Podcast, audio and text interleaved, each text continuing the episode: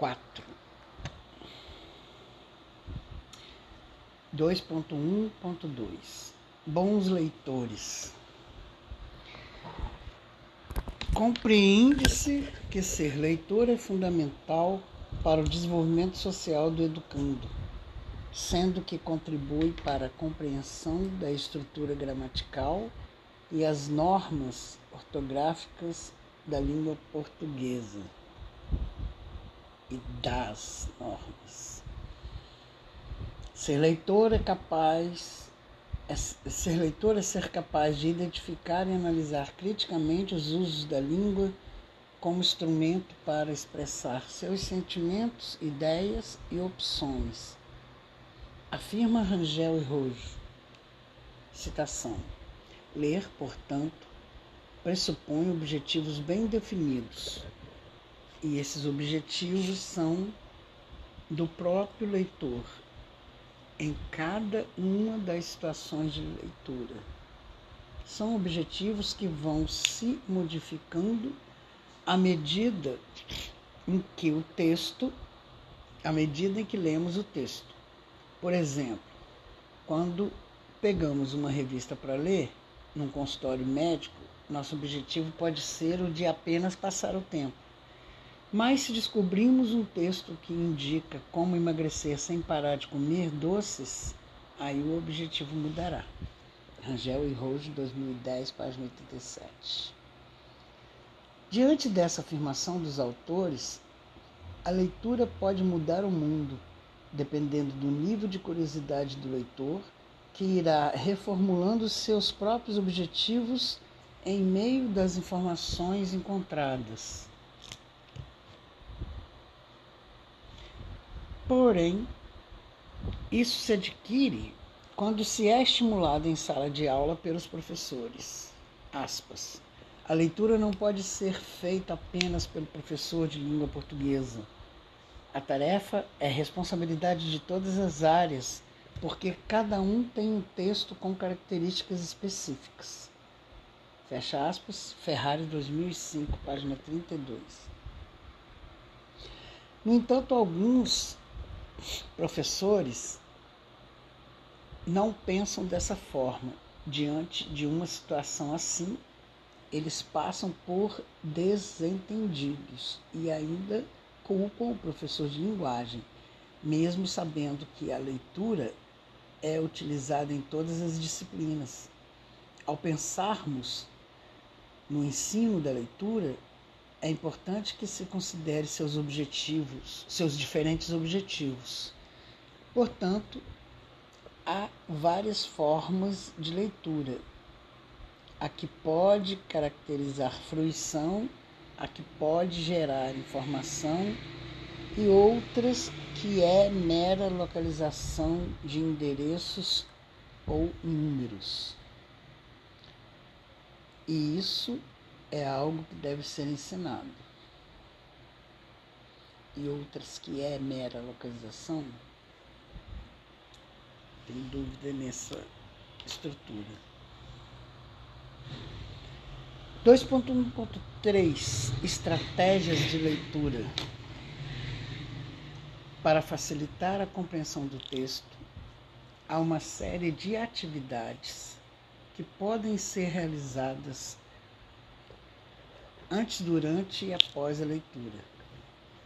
A mediação do professor é fundamental para que os alunos ganhem autonomia, para que os alunos ganhem autonomia e desenvolvam a competência leitora.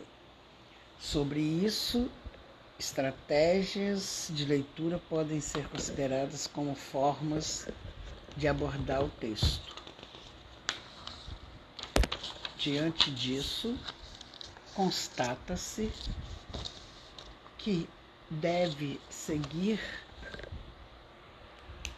um, proto um protocolo antes e depois de pedir uma leitura para que ela não se torne apenas uma atividade que só foi folheada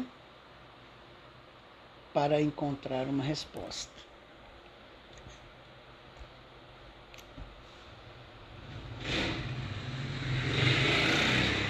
Segundo ele, ele quem?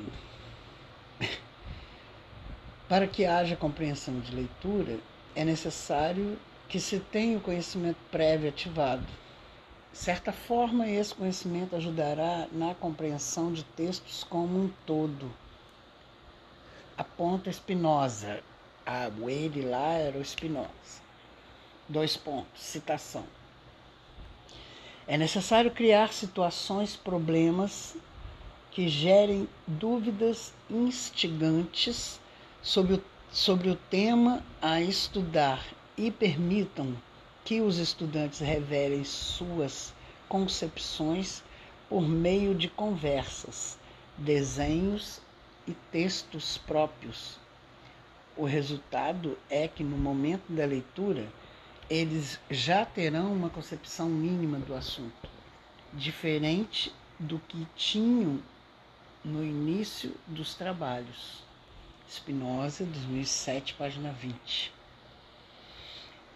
É válido notar que, ao gerar um conflito, uma disputa sobre um tema de conhecimento do aluno, é bem interessante pois no momento desse debate há uma troca de conhecimento bastante favorável aos educandos. Ainda sobre o processo de estratégias durante a leitura, aspas, ao lerem um texto sublinhe as palavras desconhecidas, fecha aspas, afirma Solé, 2003, página 20.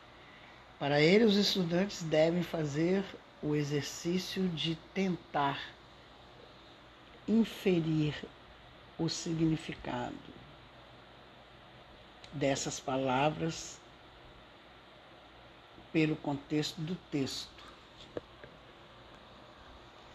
E, caso não, caso não seja possível, recorrer então ao dicionário.